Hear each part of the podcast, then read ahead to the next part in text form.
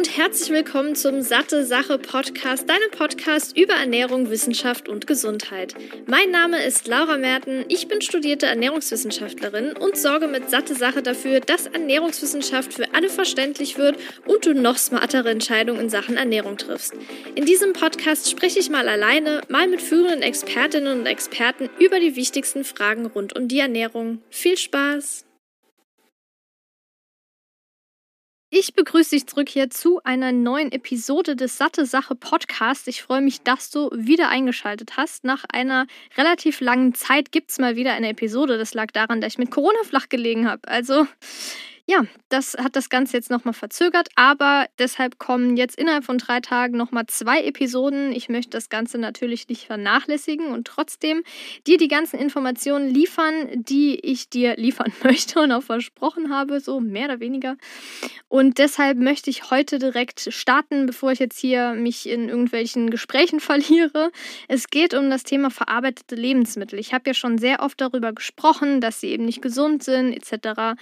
Aber die Frage stellt sich ja immer, ja, wie kriege ich das denn jetzt in meinem Alltag hin, dass ich weniger davon esse? Und deshalb dachte ich mir, mache ich jetzt eine kurze, knackige Episode mit fünf Tipps, wie du es schaffst, verarbeitete Lebensmittel zu reduzieren oder zu vermeiden in deinem Alltag. Aber nochmal ganz kurz vielleicht so zur Erklärung, was sind überhaupt verarbeitete Lebensmittel? Das sind im Prinzip alle Lebensmittel, die in Dosen gekocht, gefroren, pasteurisiert oder verpackt wurden.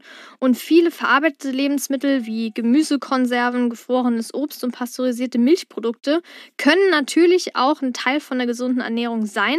Dann gibt es aber auch noch sehr stark verarbeitete Lebensmittel, die haben super viel Salz noch, Zucker, Zusatzstoffe, Konservierungsstoffe und die sind eben nicht so optimal.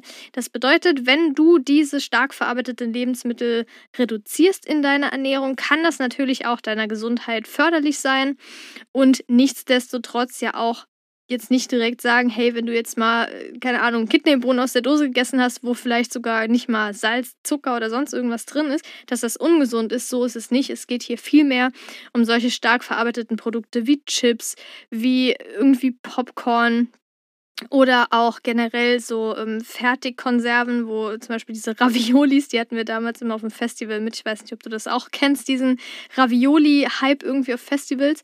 Aber sowas zum Beispiel, das ist ja dann nochmal relativ stark verarbeitet. Aber ich rede jetzt nicht von Kidneybohnen oder von Mais oder von Kirschen zu, zum Kuchen ähm, backen. Also darum geht es nicht. Es geht vor allem um diese Fertiglebensmittel, Fertigprodukte wie ich ja gerade schon erwähnt habe. Also, der erste Tipp ist auf jeden Fall, Sachen vorzubereiten. Ja, das habe ich schon sehr oft gesagt, aber das sage ich auch immer wieder, weil es wirklich so ist. Und hier geht es ja nicht nur darum, dass du jetzt das ganze, die ganze Woche durchplanen musst, sondern es geht eben darum, dass wenn du ja sowieso knapp bei der Zeit bist und dann auf dem Weg nach draußen nichts dabei hast und dann gehst du irgendwie hier beim Bäcker vorbei und da an irgendeinem Automaten und letztendlich entscheidet man sich dann doch für die ungesunde Variante und deshalb ist es gar nicht so schlecht, immer mal so ein paar Snacks dabei zu haben, wie jetzt Obst, Gemüse, ähm, aber auch zum Beispiel gemischte Nüsse und Studentenfutter. Es gibt auch mittlerweile super viele leckere Riegel, die ich auch gerne einfach mal mitnehme, so just for, äh, falls es kritisch werden könnte. Und deshalb ist das auf jeden Fall empfehlenswert. Wenn du jetzt natürlich ein bisschen mehr Zeit vorher hattest und weißt, okay, das ist jetzt vielleicht ähm, so, dass ich es gut transportieren kann, kann man sich ja auch so Overnight Oats machen, Gemüsesticks, irgendwelche Sandwiches schon fertig oder selbstgemachten Früchtejoghurt. Das ist natürlich auch was, was man theoretisch gut mitnehmen kann, wenn man es beispielsweise nicht kühlen muss oder wenn man es kühlen kann oder es sogar draußen kalt ist und man es gar nicht kühlen müsste. Aber wie gesagt, auch für ganze Mahlzeiten gilt das. Ne? Also wenn du jetzt zum Beispiel dreimal die Woche einfach große Portionen von einer bestimmten Mahlzeit zubereitest und vorbereitest, dann hast du an den anderen Tagen keinen Stress. Das heißt, am besten stellst du dich einfach, auch wenn das jetzt vielleicht erstmal viel klingt, aber zweimal die Woche abends ein, zwei Stündchen in die Küche, aber dann hast du eben die ganze Woche keinen Stress mehr. Und das Gute ist, dass du dann nicht nach Hause kommst und wenn du hangry bist, erstmal irgendwas Ungesundes isst, sondern du kommst Hause, nach Hause, bist vielleicht trotzdem hangry, aber hast eben direkt was Gesundes, Leckeres, was du essen kannst und jetzt nicht noch da dir Gedanken machen musst, was koche ich mir oder bestelle ich sogar. Der zweite Tipp ist, raffinierte Kohlenhydrate nach und nach gegen Vollkornprodukte auszutauschen. Das heißt, äh, raffiniert im Sinne von, dass zum Beispiel das Korn geschält wurde, also weißen, helles Weizenmehl, ähm, aber auch weißer Reis und so. Das heißt jetzt nicht, dass weißer Reis ungesund ist, aber es ist natürlich trotzdem sinnvoller, überwiegend das Vollkornprodukt zu bevorzugen, wie jetzt zum Beispiel Vollkornnudeln, Vollkornreis, Vollkornbrot ähm, Quinoa, auch Pseudogetreidesorten und sowas oder Hülsenfrüchte.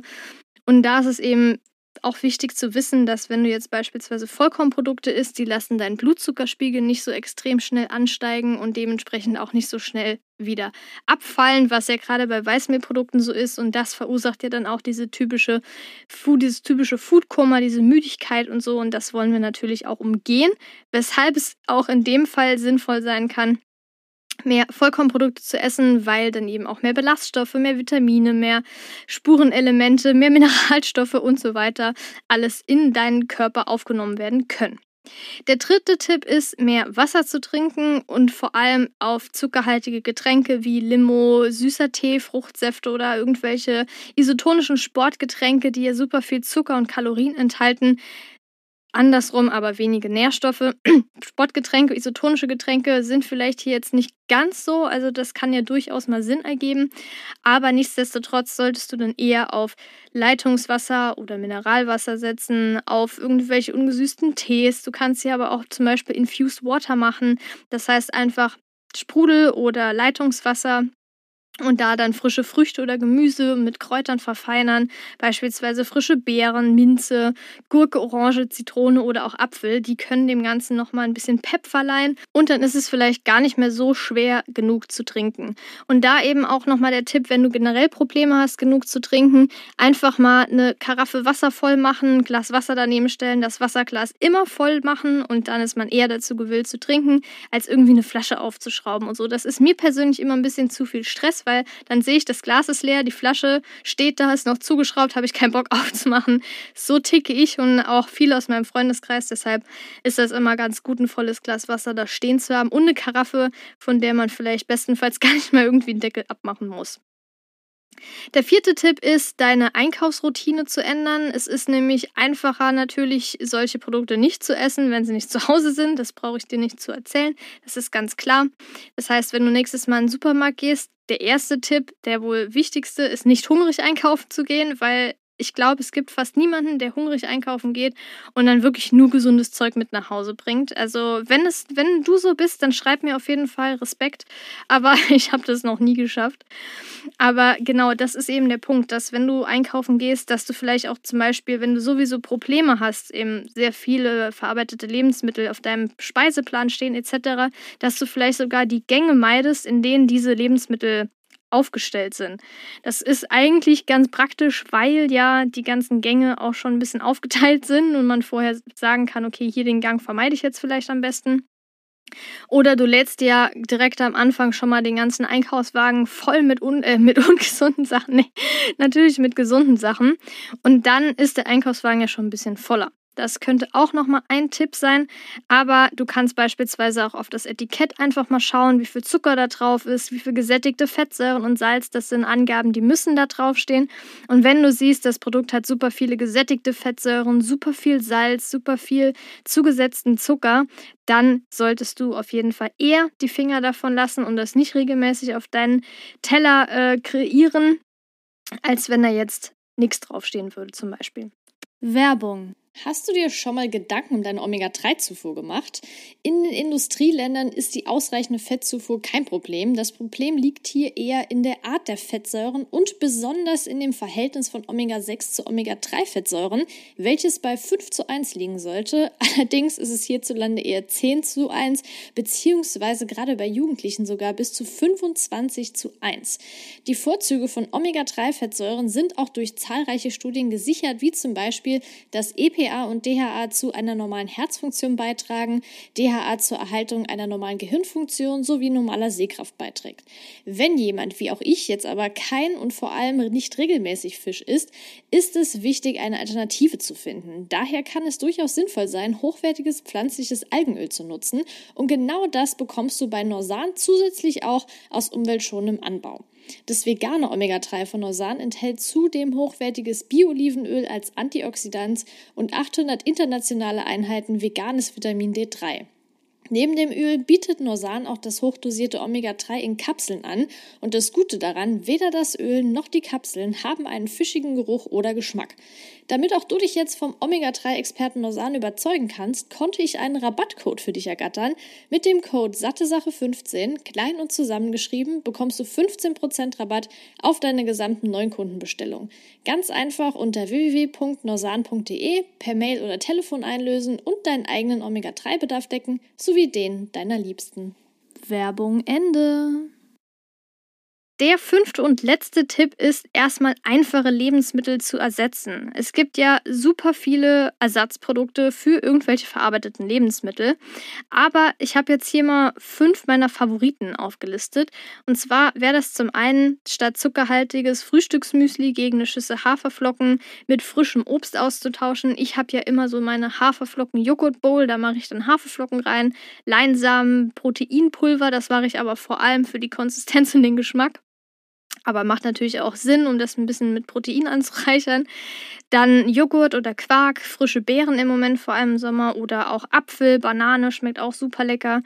Und dann mache ich meistens noch ein bisschen Nussmus drüber. Und das ist auf jeden Fall ein viel gesünderes Frühstück als irgendwelche Schokomüslis mit super viel Zucker drin, gesättigten Fettsäuren, Transfettsäuren und so weiter. Und schmeckt meist sogar noch besser. Du kannst beispielsweise auch Granola selber machen. Ähm, das ist super easy eigentlich. Also zum Beispiel Haferflocken mit verschiedenen Nüssen und Kernen, ein bisschen Kokosöl und Honig beispielsweise oder Ahornsirup, ein kleines bisschen, das muss nicht so viel sein. Und das dann mischen und im Ofen backen. Das ist super einfach, schmeckt super lecker. Und dann hat man auf jeden Fall auch ein sehr gutes Knuspermüsli selbst gemacht. Dann, dass du beispielsweise das eigene Popcorn auch in der Pfanne mit einem Deckel machen kannst. Äh, durch die Hitze poppt das Korn ja selbst schon auf. Da braucht man jetzt auch kein so ein gesüßtes Popcorn aus der Mikrowelle zu machen oder aus so einem riesen Eimer zu kaufen. Das dritte ist das ähm, Dressing selber machen, das Salatdressing, also ein Vinaigrette beispielsweise aus einem guten Olivenöl und Essig oder Zitrone. Man kann noch ein bisschen Senf reinmachen, das finde ich auch immer ganz lecker. Das macht das Ganze auch etwas cremiger und ist dann nicht nur so Öl, Essig, ganz flüssig.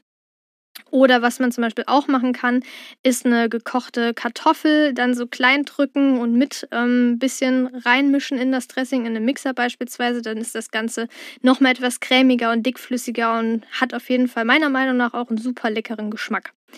Der vierte Punkt ist, natürliche Nüsse zu essen, Samen und Trockenfrüchte und sowas ohne Salz und gesättigte Fettsäuren. Es gibt ja auch immer noch getrocknete Früchte, die zusätzlich noch gesüßt sind, was ich echt nicht verstehe, weil getrocknete Früchte eigentlich prinzipiell schon süßer sind als die äh, Naturvariante oder die ungetrocknete Variante, die frische.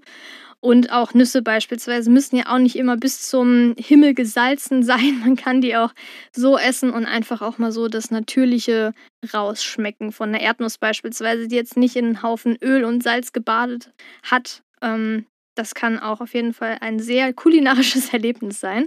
Und dann natürlich zum fünften Punkt noch ähm, Fruchtjoghurt selbst machen äh, mit Naturjoghurt und frischen Früchten, statt jetzt irgendwelche gezuckerten Joghurts zu kaufen. Das muss ja echt nicht unbedingt sein. Das kann man ja auch zwei, drei Tage im Kühlschrank aufheben. Ist auf jeden Fall super lecker. Man kann da auch viel mit kreieren. Man kann viele andere Sachen noch mit reinmischen. Und das ist auf jeden Fall mein fünfter Tipp noch. Nach den ganzen Tipps ist mir eins aber weiterhin besonders wichtig. Und zwar ist es nicht nötig, dass du alle verarbeiteten Lebensmittel komplett aus deiner Ernährung streichst. Es ist wichtig, langsame Veränderungen zu machen, auf lange Sicht zu denken. Das ist nämlich oft effektiver und nachhaltiger. Und es gibt sogar auch einige Forschungsergebnisse, die darauf hindeuten, dass kleine Änderungen des Lebensstils dazu beitragen, dauerhafte Gewohnheiten zu entwickeln und dass Handlungen wiederum, die anfangs schwierig sind, mit der Zeit viel leichter fallen können sogar. Also versuch am besten jede Woche eine oder sogar zwei der genannten Strategien auszuprobieren und dann nach und nach die anderen wieder einzuführen oder eine rauszuschmeißen, bei der du gedacht hast, das könnte was werden, aber hat dann doch nicht funktioniert. Das einfach alles an deinen Alltag anpassen und denk auch dran, dass du im Rahmen einer gesunden, ausgewogenen Ernährung auch mal auswärts mit Family und Friends essen gehen kannst oder auch mal ein Stück Sahnetorte oder eine Schüssel Chips essen kannst. Ich denke, wenn du meinen Podcast schon länger hörst und mir länger folgst, weißt du sicherlich, dass ich ein absoluter Fan der 80-20-Regel bin, also 80% gesund und 20% guilty pleasures und damit fahren auch die meisten Menschen inklusive mir am besten also vor allem langfristig am besten und deshalb kann ich das immer nur weiter empfehlen. Ja, das war's schon mit dieser Episode. Die war dieses Mal ziemlich kurz, aber ich wollte einfach mal so fünf schnelle Tipps mitgeben. Ist ja auch mal nicht verkehrt, einfach morgens mal kurz auf dem Weg zur Arbeit ich denke, die meisten, außer die, die im Homeoffice sitzen, aber vielleicht da gerade beim Zähneputzen, Gesicht waschen, alles, was es halt noch so gibt, einfach mal mitzunehmen, diese Episode. Und ähm, ja, wenn dir der Podcast gefällt, ich würde mich natürlich sehr freuen, wenn du ihn abonnierst. Dann bekommst du nämlich direkt schon bald wieder eine Glocke, dass eine neue Episode online ist, denn die nächste geht schon übermorgen online und das wird ein super, super spannendes Interview mit meiner Co-Autorin Marie zum Thema PCOS, also dem polyzystischen Ovar-Syndrom. Ich würde mich auf jeden Fall freuen, wenn du da anschaltest und wenn nicht, dann gerne auch die anderen Episoden. Es gibt ja schon über 100, die du dir gerne noch anhören kannst und auch den Podcast bewerten, wenn er dir gefällt. Ich freue mich auf jeden Fall, dich schon beim nächsten Mal wieder begrüßen zu dürfen und wünsche dir bis dahin eine wunderbare Zeit. Deine Laura.